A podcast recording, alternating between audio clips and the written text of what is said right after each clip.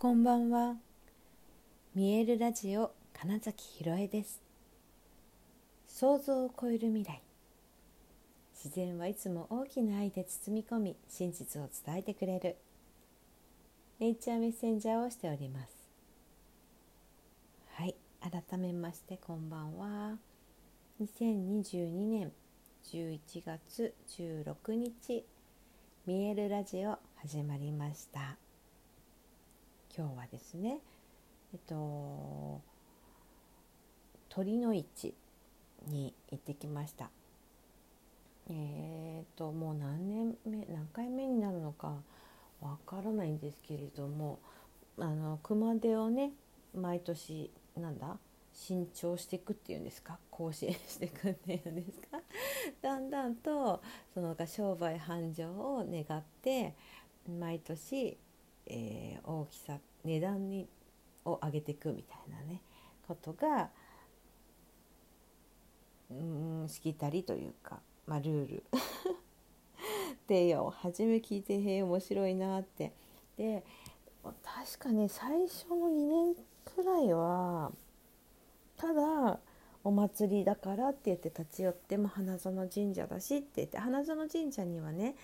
あの早稲田の演劇研究会にいたのもあってよく本番こう舞台の本番の前後にはうんとご挨拶に行ってたんですよね。であそこは隣に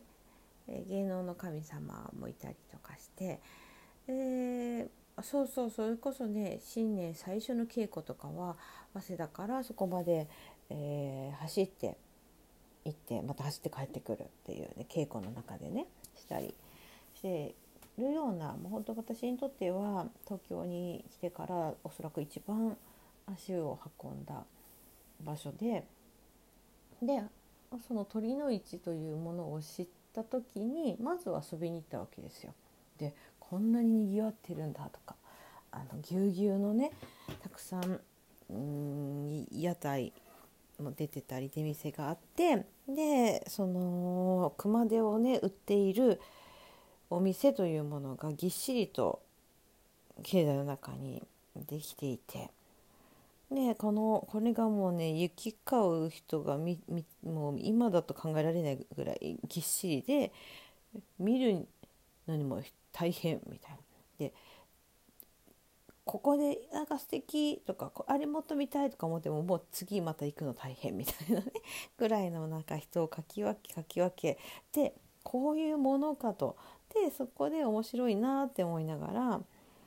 えー、調べていってあじゃあ次は買おうみたいになってそこからほんとどんどん大きくなってみたいなね感じなんですけれども、うんと、新宿界隈の飲食店とかね行くとね結構大きいものがお店の中に飾ってあるのを、まあ、見れるかもしれないし、まあ、他にも浅草とかあと目黒の方の大鳥神社とかもそうですしね。いろんなとこで鳥の市で熊手を売っているのはまあ知ってるかもしれないんですが。まあまあそんなわけでね今日はえっと2年前初めてお声かけをしたもともとバーズアイビューからのつながりのねアインちゃんと今年はどうするみたいな話をたまたましたらちょうど今日一緒に空いてるねみたいになったので、え、行ってみて去年ねそのアインちゃんは行けなかったからえー、っと2回目ですって感じでねすごい可愛いのすぐに見つけて「もう決めた?」って言ってて 後半は本当私のどれにするみたいなねのにお付き合いいただいたんですけども結局ね同じ同じお店っていうの？同じ屋号のところで、はい、今回は手にしまして。でね、えー、なんでそれにしたかっていうとフクロウさんがあのアイテムで載っていて、えー、フクロウね私すごい好きなので。えー、つい最近まで何年も使っていたスマホケースもフクロウだったりしてね。なので今回はフクロウが乗っている、はい行くまでにしましたけれども去年はね結構そのコロナの規制みたいなので入り口でマスクしてください消毒がとかってやってたんですが今年は一切そういうのがなかったのであかなり、うん、今までのかつてのお祭りの雰囲気とうんてる方々のなんて来てる、うん、そうお参りに来てる人たちのなんだろうな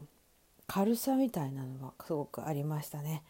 去年一昨年はやっぱ結構重めというか、まあ、無理やりこんなお祭りの時ぐらいはさいいじゃないのみたいな そうそうなんか無理やり上げてるみたいな感じがありましたけど今日はね、え、至って軽く皆さん。そうよね鳥の市楽しいよねみたいな。それこそその飲食系の屋台のね方々もえー、だいぶ戻ってきたんじゃないかな。去年一昨年はすごい少なかったし一昨年はもしかしたらほぼ出てなかったのかなっていうぐらいなのでなんかねそのあお祭りだなって思い ちょっと私のは大きめになってきているのでえー、っと表紙着をしっかり打っていただけるっていう体験をこの数年はしてるんですけれどもいろんな方がそのその場にいるとねそのお店の方だけじゃなくて立ち止まった方々とかにもこう、ね、手拍子で えー、こう表紙を打ってもらえるのも何とも言えないなんだろうな。お祭りってこういうことかみたいな。その場でたまたまの出会いの中で、えー、おいえ祈りとか、うん、お声かけするみたいなのがね、えー、私はねなんか小さい時そういうのあんま得意じゃなかったんですよね。なんかその空気みたいなのとか。決してあのそんなそこまでの人見知りでもなくえー、っと意外とだから初めての人がいるキャンプとかも全然行けるんですけど何て言うのかな、うん、なんかねそうノリについていくみたいなのはあんま得意じゃなかったりもしたんですけど。合に入れば合に従えというかね。その場であここに行っこうすると楽しいんだなみたいなのが分かってからはそこさえですよディズニーランドのね ディズニーランド行くとほらみんなミッキーに手振るでしょ？なんかあの感覚ですよねあれがあれができた方が楽しいんだなって、えー、そこをそこを楽しむにはそそのスイッチ入れるといいんだなみたいなことってあるじゃないですか。かそれをねお祭りに行くと感じますね。はい、できっとねこれね今ふと思ったのが明確につかめたのがあのニースフランスのニースにフランス初めて行った時私ニースに行ってるんですけどニースとパリね。でニースに行った時ちょうどあのニースの有名なお祭りの時期だったんです。でほんなんだこうスプレーみたいなと今はどうどういう盛り上がりをしてるかちょっと分からないですけどそのその時代 はえっとスプレー式の糸というかクラッカーみたいなものが流行ってて誰でも彼でもそれを掛け合いながらキャーキャー言ってる中大きな出汁が練り歩くみたいなお祭りで本当に街中にね大人も子供も関係なくねキャーキャー言いながらねスプレーをまくという 中に突然行ったわけですよ。で何これみたいな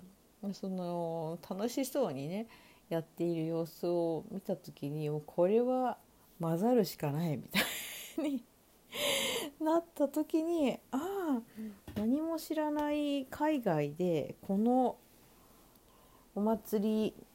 の中に入ることがこんなに楽しいんだって思えたのを今ふと思い出しおそらくあれがなんか楽しみ方お祭りの楽しみ方みたいなのを知った瞬間かもしれないですね。うん、このどこでどんな体験をするかってやっぱ結構重要だしそこの最初の体験みたいなのがやっぱりその後のいろんなことに影響するなって思うんです。たまに話しますけど初めてって本当に1回しかできないじゃないですか初めての体験っていうのは。